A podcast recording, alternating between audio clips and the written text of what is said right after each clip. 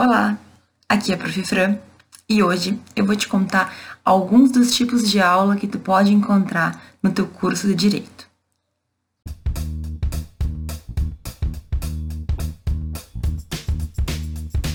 Antes de mais nada, eu quero saber se tu já é inscrito no canal e se tu não for, faça o favor de te inscrever agora e apertar ali naquele sininho para tu receber as minhas notificações em primeira mão. Bom, no vídeo de hoje eu vou te explicar os tipos de aula mais comuns na faculdade de Direito, baseado muito na minha experiência. Então, eu vou falar na minha perspectiva de professora, o que eu já apliquei, o que eu achei que é o que eu gosto de aplicar, o que eu acho que, que funciona, e também na minha perspectiva de aluna, porque durante os meus quase seis anos da faculdade, porque eu acabei atrasando em razão do intercâmbio, eu já expliquei isso em um outro vídeo que eu vou deixar linkado em algum lugar aqui a gente acaba, né, percebendo que existem umas constantes. Então, o que eu já percebi logo de cara, existem aulas que vão ser extremamente participativas com os alunos e existem aulas que vão ser extremamente nada participativas, ou seja, o professor entra, o professor manda, ele decide, ele fala e tchau. Então, eu vou te explicar de 8 a 80, né? Toda essa diferenciação que existe nos tipos de aula, é claro que vai depender de professor para professor. Eu não vou te falar de nomes de metodologia, mas eu quero que tu entenda mais ou menos o que tu pode esperar, além de, claro, né? A gente saber que sempre existem pessoas que vão ser totalmente diferentes de tudo que a gente está acostumado. Então, esperem ter esses tipos de aula no direito, mas não se surpreendam se alguns professores forem totalmente diferente de tudo que eu falei. Bem, o primeiro tipo de aula, que é uma ver o mais comum na faculdade de Direito, é a aula em que o professor domina 100% do tempo e os alunos basicamente vão ficar lá ouvindo ele falar e ele encerrar sua aula. A gente chama de aula expositiva, é um nome bem conhecido, não é nada muito difícil de se lembrar. E essas aulas, elas têm também algumas variações. Por que, que é o tipo mais comum? Porque ela está ligado a um, digamos, modelo mais tradicional de aula, em que o professor é, o que é que é detentor de todo o conhecimento, inclusive ele prefere se manter um pouco afastado dos alunos por várias questões, né? Por uma questão de respeito, por uma questão de diferenciação, já que ele está num nível acima. Existem vários fatores que influenciam nisso. Mas essas aulas, elas vão ser bastante comuns, como eu dizia, né? Em, razão de estarem muito ligados a um modelo tradicional. O que acontece? Essas aulas, a gente vai, pelo menos era assim que acontecia na minha faculdade quando eu era aluna, os alunos esperam o professor, ele chega, ele fala a aula inteira, os alunos, em geral, não se manifestam muito, certo? A depender do professor, o aluno pode ou não fazer pergunta, mas vai variar muito. Alguns professores, inclusive, proíbem qualquer tipo de manifestação durante a explicação. Né? Uns dizem que é porque eles querem se concentrar, mas muito disso é porque o professor entende que o que ele tem para falar é mais importante, certo? Do que o aluno tem para falar. Essa perspectiva, ela é, digamos assim, até um pouco mais fácil para o professor. Por quê? Porque ele decora, ele muitas vezes sabe muito daquele conteúdo então, ele chega lá, ele faz a sua apresentação, ele fala tudo o que ele tem que falar e, normalmente, ele libera ali alguns minutinhos no final para os alunos se quiserem fazer algum tipo de pergunta. O que acontecia quando eu era aluna nesse tipo de aula? A maioria dos meus colegas não abria a boca, né? A maioria de nós ficava muito quietinho durante todo o período de aula e a gente, tendo essa distância, muitas vezes acaba ficando, ficava constrangido de fazer pergunta no final porque o professor era uma pessoa muito distante, muito, né? É, a gente via ele como alguém muito longe e a gente ficava um pouco até constrangido de perguntar. Em outros momentos, o professor ele pode até ser um, até ser um pouco mais aberto, né? Mas nessa aula tão tradicional, a gente tem que o professor é a voz da verdade, basicamente, e os alunos eles não vão se manifestar muito. Como professora, eu nunca tive nenhuma aula assim não faz o meu gênero, não é o meu estilo de aula. E na faculdade, apesar de ser a aula que eu mais tive, eu achava ela um pouco maçante, porque no fim tu fica ali parado como um robozinho, ouvindo a pessoa falar, muitas vezes copiando tudo, né, desesperado para ver se consegue ter as anotações, mas tu não consegue parar e refletir durante a aula. É bem mais difícil, né? Também existe um estilo de aula expositiva em que o professor domina, em que, apesar dele falar muito, ele vai fazer uso de slides, que são então um aparato, né, uma, um suporte, digamos assim, que vai fazer com que ele não se perca no discurso, certo? O PowerPoint, o PPT, é para isso que serve. É para a pessoa que está falando manter a linha de raciocínio e não esquecer de nenhum ponto principal. Eu, como aluna, sempre odiei aula com slides. Por quê? Nas minhas experiências, os professores, eles colocavam muita, muito conteúdo no slide, não nos davam o tempo para ler o slide, enquanto isso eles falavam sobre o conteúdo, a gente estava entre ler o slide, ouvir o professor e copiar. E muitas vezes, o que ao meu ver é o pior cenário, o professor lia o que estava no slide, certo? Então, durante a minha graduação, as minhas aulas com slide foram bem ruins, bem traumáticas, assim. Não era uma aula que eu conseguia me concentrar, por exemplo. Agora, o slide ele serve justamente para quando tu tens, digamos assim, que seguir uma linha de raciocínio, quando é muito conteúdo e tu precisa que o aluno te acompanhe, certo? Então, eu já dei aula com slide, apesar de eu não gostar muito, mas eu fazia algumas variações eu fazia os slides para os alunos se concentrarem no que eu falava e no que estava ali na tela. Então, eu já avisava previamente que ali não era necessário copiar, certo? Porque normalmente as aulas com slide, elas deveriam ser também uma maneira do aluno não ter que ficar o tempo inteiro escrevendo. E eu fazia com que aqueles slides servissem como, digamos, uma facilitação entre a minha comunicação com o meu aluno e a compreensão dele com aquela matéria. Então vejam, os meus slides sempre são muito sucintos quando eu uso slide. Eu admito que eu não gosto muito de slide porque eu acho que a gente fica um pouco preso. Agora, essas aulas expositivas em que a gente acaba se usando, se baseando muito no slide, elas também acabam sendo um tipo de aula em que o aluno não vai ter muita participação, certo? Essas aulas, sejam a oral, né, sejam as com slides, elas tendem a nos desconcentrar até de certa forma. Por quê? Porque tu tá tão focado naquilo que o professor está falando que muitas vezes tu não sabe se tu copia, se tu presta atenção, se tu deve, enfim, gravar a aula, que inclusive em muitos lugares é proibido, né? e aí tu fica às vezes perdido.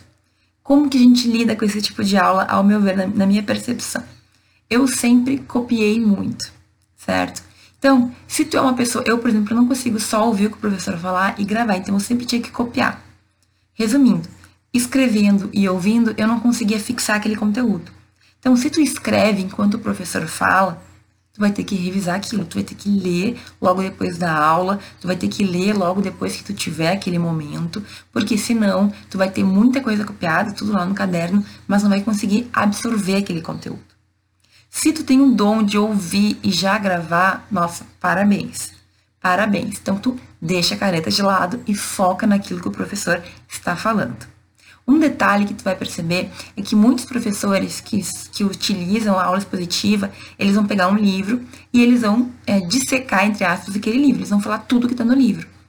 Então, se ele indica um livro para vocês no início do semestre, que vai ser o, o livro que ele vai usar como base, fica atento. Dá uma olhada se naquele livro não está basicamente tudo que ele fala em aula porque aí, se tu sabe que isso aconteceu, depois tu só abre o livro e verifica os pontos que ficou, tu ficou com dúvida, ou na hora que tu for estudar, tu já pode escolher aquela doutrina para, enfim, ir ao encontro do que o teu professor trouxe em sala de aula, certo? Mas enfim, esse tipo de aula é o mais comum. Eu acho que já deu para perceber que eu não sou muito fã de aula expositiva, né? Então, agora eu vou te falar de um segundo, digamos, um segundo tipo de aula que eu gosto bem mais, que é aquela aula em que existe também um pouco mais de participação. O segundo tipo de aula seria um meio termo entre aquela aula totalmente do professor e aquelas aulas que são dominadas, digamos, pelos alunos. São as aulas em que o professor ele mantém, digamos assim, uma certa, uma certa importância, né? Ele ainda organiza, ele ainda mantém o ambiente, ele que traz todo o conhecimento, é ele que faz com que o aluno aprenda. certo? Mas existe junto com essa parte do professor expondo uma participação dos alunos também. É a minha aula preferida. Sempre foi desde o tempo que eu era aluna. Por quê? Esse tipo de aula é o professor explicando de acordo com as metodologias que ele quer utilizar, mas sempre dentro do possível trazendo os alunos junto para aquela explicação.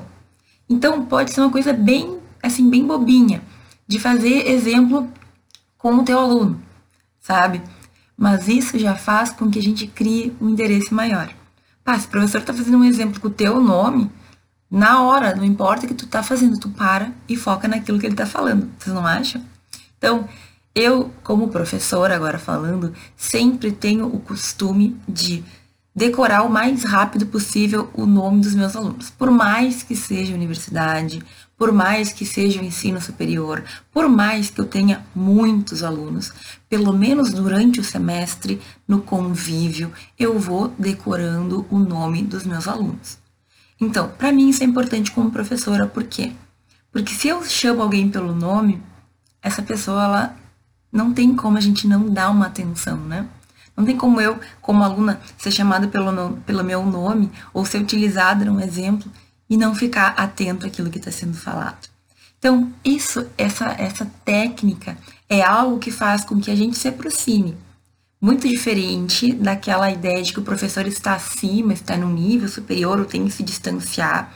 Eu acho que quando a gente está mais próximo do aluno, esse aluno tem mais facilidade para entender e até para se concentrar na tua aula.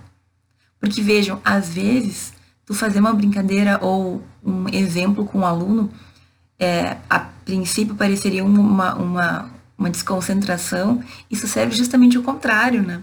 É aquele momento que as pessoas mais ficam atentas. De quem será, com quem será que ela vai falar hoje, quem será o exemplo que ela vai dar, como que vai acontecer isso. E outra coisa, o conhecimento, ele, obviamente, na minha percepção, quem tem que trazer é o professor. Mas existem muitas situações em que o professor, se ele não estiver atento às dificuldades do aluno, não vai existir uma troca. Então, quando um aluno pergunta, ele me auxilia a que eu foque naquilo que naquele momento é mais importante para o aprendizado dele. Eu incentivo que os meus alunos participem dentro do possível daquela, daquela explicação. Por quê? Porque quando eu estou passando para alguém, o mais importante é que essa pessoa consiga entender o que eu estou falando. É importante que ele se sinta confortável para levantar e fazer uma pergunta, se não durante a explicação, depois ou em algum outro momento. Mas hoje, ao meu ver, a gente está num momento em que as coisas elas têm que acontecer de uma forma que seja bom para não apenas para o professor que vai decorar, vai falar e vai embora, mas para o aluno. Né? Essa aula participativa ela proporciona isso. Eu sempre gostei muito mais dos professores que nos davam essa, esse tipo de abertura na minha faculdade, as aulas que os professores conseguiam, digamos assim, nos manter conectados sempre foram as melhores. E aí cada um vai ter o seu jeito, né? Eu, como eu disse, gosto de tratar os meus alunos pelo nome. Dentro do possível, eu vou decorando, decorando. Obviamente, depois do semestre, com novos, novas centenas de alunos, a gente acaba esquecendo. Mas é claro, dentro daquele momento, a minha turma, em que eu encontro toda semana, eu tenho que ter um mínimo de relação, né? Pelo menos é a minha percepção. É por isso que eu gosto tanto das aulas participativas. Mas participativas junto, é claro, com o professor fazendo seu papel. Vocês vão encontrar muita gente que pensa diferente disso, certo? Mas na minha graduação foi o que melhor funcionou. E hoje, como professora, é a aula que eu tenho mais, digamos assim, que eu dou com mais frequência. Eu preparo conteúdo, eu estudo, eu vou lá, eu explico, eu ensino, mas eu fico atenta aos meus alunos, eu incentivo que eles participem justamente para eu poder direcionar esse conhecimento. Às vezes, inclusive, quando o aluno faz uma pergunta, isso aconteceu várias vezes comigo. Eu estudei todo o conteúdo, eu sabia tudo, e aí o aluno, ele são 40, né? Normalmente. Ele fez uma conjectura, juntou uma coisa com a outra, com a outra, com a outra e criou uma pergunta totalmente impossível de eu saber naquele momento. E aí eu entendo a perspectiva dele porque ele teve uma perspectiva diferente. Eu busco ali a resposta, se possível no momento, se não numa outra aula, e a gente vai construindo junto. Porque vejam, o professor ali na frente, ele está para ser mais do que apenas o livro, né? De forma geral, a gente espera que o professor consiga resolver as nossas dúvidas, que muitas vezes o livro não resolve. E é isso que a participação nos proporciona. Um conhecimento que já existe, que já está posto, que a gente encontra em qualquer livro, mas por meio dessa conversa, uma, digamos, uma apreensão, uma compreensão melhor. Professor ele tem que fazer com que a gente se sinta bem em sala de aula e dentro do possível que a gente tenha interesse na aula, né? Claro que não é essa culpa do professor. Se o aluno não quer ouvir de jeito nenhum, fica difícil. Agora, ao meu ver, as aulas participativas são as que melhor alcançam esse fim. Um terceiro e último tipo de aula, que vocês também vão encontrar na Faculdade de Direito, são aquelas aulas em que os professores têm uma metodologia um pouco diferente, certo? Então, existem aulas em que toda a construção, todo o conhecimento vai ficar a cargo dos alunos. Essas aulas são mais comuns em pós-graduações, mestrado, doutorado, certo? Mas alguns professores tentam, muitas vezes nas melhores das intenções, trazer a responsabilidade para o aluno. Então, na minha graduação eu tive aulas assim. O professor separava o conteúdo programático, fazia seminários em que cada semana um, um grupo de alunos ia apresentar determinado tema. O que, que acontece? Por que eu tenho minhas reticências com esse tipo de ensino? Muitas vezes os alunos não estão preparados para isso. Por mais que eles se sintam responsáveis, por mais que, enfim, é, muitos alunos se dediquem ao máximo, o que tem que acontecer aqui é o professor ele tem que estar muito presente para fazer as correções, para fazer complementações de explicação, para efetivamente intervir, né, quando for necessário. Então, durante a, minha experiência que mais me marcou foi uma matéria de previdenciário, em que a gente não teve base, o professor não deu aulas dando o mínimo do mínimo, ele basicamente dividiu já, teve uma primeira aula, falou alguma noção introdutória e já dividiu todo o semestre para cada grupo ensinar algum tipo de tema. Para mim foi horrível. Eu nunca tinha tido contato com a matéria, então a gente teve que uh, ir aprendendo conflitos básicos e, e algumas questões iniciais com colegas que estavam ensinando, e depois a gente teve que dar aula sobre um conteúdo que a gente nunca tinha ouvido falar, que a gente teve que, de alguma maneira, entender do livro para passar para os colegas. Qual que é a questão aqui, então? Muitas vezes, a intenção é justamente passar essa responsabilidade para o aluno. E tem algumas matérias, algumas aulas que são legais assim.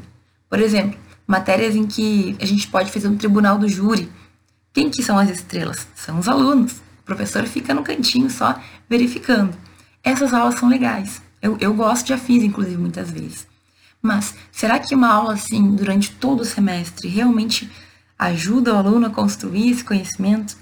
Eu tenho as minhas dúvidas. Então, embora o objetivo seja dar mais responsabilidade para o aluno, fazer com que ele, enfim, se esforce, fazer com que ele participe verdadeiramente, às vezes o que acontece é que a turma inteira sai prejudicada, porque cada um meio que aprende a sua parte, não consegue aprender a parte que o colega ensinou, porque o colega não teve condições, porque o colega ainda não é professor, porque, enfim, várias coisas, né? Então, esse tipo de aula em que a participação dos alunos é praticamente 100% e o professor fica ali com quase nenhuma participação, embora seja muito comum e defendida por muitas pessoas que entendem que hoje o conhecimento ele tem que ser, digamos, ele tem que vir de uma construção em conjunto, eu sinto que a gente ainda não está preparado muitas vezes na graduação para fazer isso. No mestrado e no doutorado funciona bem diferente, bem diferente e dá certo, quase sempre, né? Mas na graduação, muitas vezes, esse tipo de aula ele acaba ultrapassando alguns limites. Então, se na minha percepção, a gente for usar aulas assim, que os alunos são totalmente responsáveis, a gente tem que usar com muita cautela e não pode ser, ao meu ver, todo semestre. Além do mais, o professor ele tem que estar tá participativo, na verdade, ele tem que estar tá ali para qualquer necessidade ele fazer a sua parte.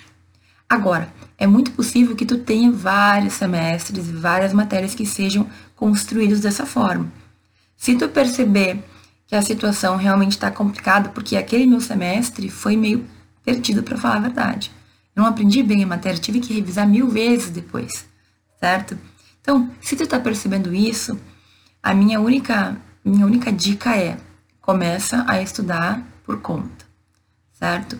Claro que tu pode conversar com o professor, vocês podem rever, fala com eles, talvez se não estiver funcionando aquele sistema, mas de qualquer maneira, arranja lá tua doutrina, pega a tua letra da lei e estuda devagarinho, ainda que seja, porque vai fazer falta depois, certo?